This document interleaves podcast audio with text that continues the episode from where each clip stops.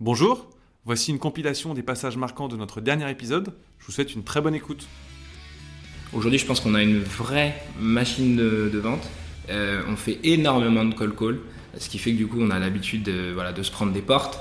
On est assez résilient et en même temps, on arrive à aller chercher nos objectifs. Donc, je pense que c'est un peu ce qui donne aussi au- aujourd'hui envie de, de venir chez Skello. Euh, et le rôle de BDR, euh, parfois, il est un peu euh, comment dire, décrédibilisé. Et pour moi, c'est vraiment la clé de voûte d'une équipe commerciale quand on a. Voilà, c'est hyper important. c'est le fer de lance, Voilà, tout passe par eux. Et je suis arrivé chez Skello il y a euh, maintenant un peu plus de 6 ans. D'accord. Et là, j'ai un peu. euh, J'étais le deuxième employé de la boîte, il y avait déjà une personne qui était là. Ok. Et on est arrivé à 4. Dans les 4, il ne reste plus que 2, dont moi. Ok. Euh, et j'ai un petit peu gravi tous les échelons. J'ai commencé sales. Euh, donc on a été les tout premiers sales, il y avait pas mal de choses à faire. On a connu la barre des 100 premiers clients.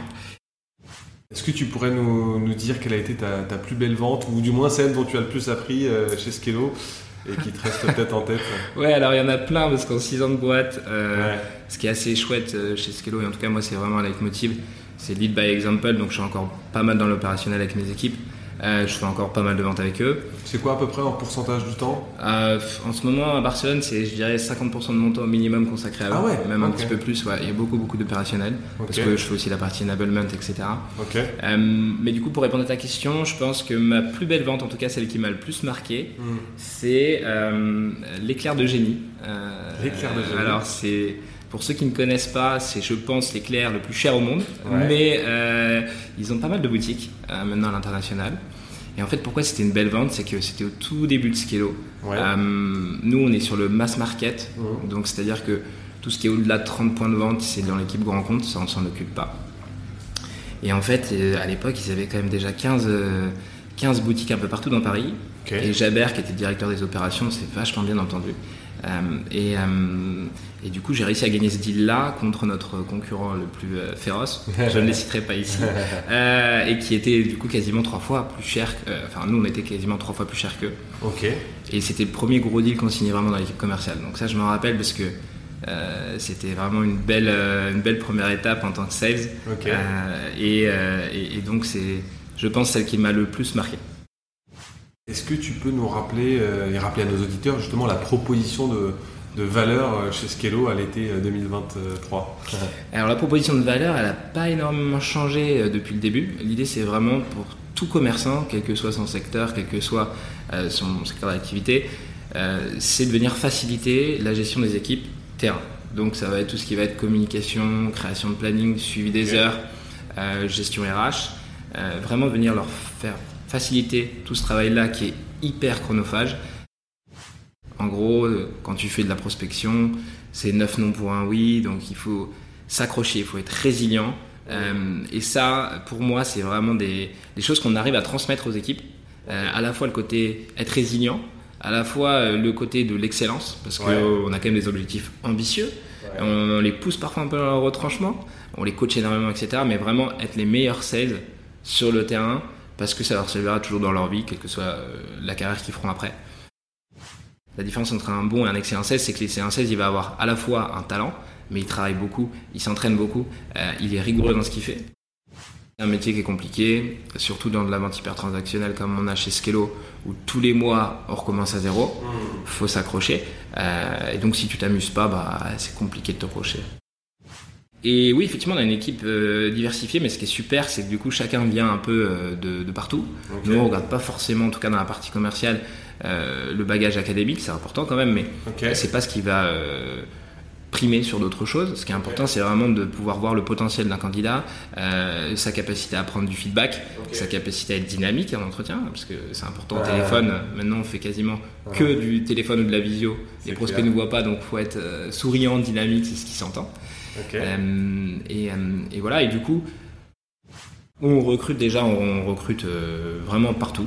Tu vois, moi, même à Barcelone, pour te donner un exemple, j'ai même recruté parfois dans des bars, tu vois, parce que Ok. euh, t'as as des serveurs, ils sont tellement euh, sympas, euh, catchy et tout, tu dis, bah lui, en fait, c'est pour être un excellent commercial. Ouais. Euh, et que parfois, on, justement, on se met un peu des œillères en se disant, bon, on va regarder que dans les écoles de commerce. Donc ça, pour le coup, c'est une vraie force qu'on a chez Skello et c'est vraiment chouette de bosser dans cet environnement. Mhm. On peut amener des profils un peu qui sortent de l'ordinaire. Est-ce que du coup il est dynamique? Est-ce qu'il donne envie? Est-ce qu'il t'embarque? Ça, c'est des choses qui sont importantes. Et puis aussi, est-ce qu'il accepte le feedback? Euh, Donc, euh, quand on fait des exercices en live et qu'on lui dit, bah voilà, quel axe d'amélioration, etc. C'est Mm. hyper important. Pourquoi? Parce que ça veut dire que tu sais qu'avec cette personne-là, tu vas pouvoir travailler, euh, le faire monter en compétences, lui dire des choses positives et des axes d'amélioration, parce que tout n'est pas parfait au début. Yes. Et on est là aussi, nous, pour les accompagner. Et donc ça, c'est important, c'est sa capacité à être euh, coaché euh, et à ce qu'il reçoive, en tout cas ce que tu lui donnes, en comprenant que c'est pour l'aider. Et en fait, je pense qu'il y a un truc qui marche pas mal, Ouais. euh, que moi je me suis rendu compte, c'est de les ramener, eux, dans quelque chose qui va leur parler. Et de ramener leur client dans un langage qui va lui parler. Ouais. Je te prends un exemple, tu vois, euh, j'en sais rien, je parlais avec un 16 qui est passionné de basket. Mhm. Et je lui dis, bah en fait, euh, là quand tu rentres dans ta session de call call, c'est comme quand tu rentres sur ton terrain de basket. Mhm. Qu'est-ce qui te fait kiffer? Qu'est-ce que tu vas faire pour te préparer? Et, euh, et du coup, tu dis, bon bah imagine qu'en face de toi, c'est aussi des mecs qui kiffent le basket comme toi. Hmm. Qu'est-ce que tu vas leur dire, tu vois, pour que. Ou alors, même pas forcément qui kiffent, qui ne connaissent rien, mais qui Ouais. sont pas fermés. Du coup, qu'est-ce que tu vas faire pour leur vendre un peu euh, ta partie de basket avec eux? Et du coup, tu vois, là, il parle avec son langage. Et puis, bon, bah, ça, c'est hyper intéressant parce que tu vois, tu, dis, tu mets ça en avant, tu mets ça en avant, tu mets ça en avant. Traduis-le en termes scalo. Traduis-le en termes qui va lui parler. Un, au- un autre exemple, tu vois, j'avais un- une fois au téléphone, j'avais un, un intermarché et le mec me dit ah, vous faites pas euh, un mois gratuit. Et du coup, je dis Ouais. au prospect, je dis ben, moi, si je viens dans votre, euh, dans votre intermarché et que je prends un caddie entier de plein de produits différents. Je vais, la- je vais arriver à la caisse, je vais dire ah non, c'est gratuit, comme ça je teste, si je suis content, je reviens et je la jette. Mhm. Là, le sales, il était un peu sur le cul, tu vois, et le client aussi, enfin le prospect du coup. C'est devenu un client quand même derrière. Mais euh, ça l'a un peu surpris, tu vois. Tu leur parles dans le langage. Pareil, quand tu leur vends la solution, tu dis, mais en fait, là, on parle de même pas un panier moyen par jour. Est-ce que c'est vraiment quelque chose de bloquant? Mhm. Et je pense que c'est vraiment le truc qui fait que euh, les choses, tu vois, les gens vont voir la chose différemment. Les sales, tu leur mets dans un univers qui leur parle. Ouais. Et ce qui est super, c'est qu'on a des personnalités. Moi, j'ai des fans de, de- de basket, j'ai des fans de foot, j'ai des gamers, euh, j'ai des fans de danse. Enfin, on a vraiment de tout. Tu leur dis, voilà, mets-toi dans ton univers qui te parle à toi.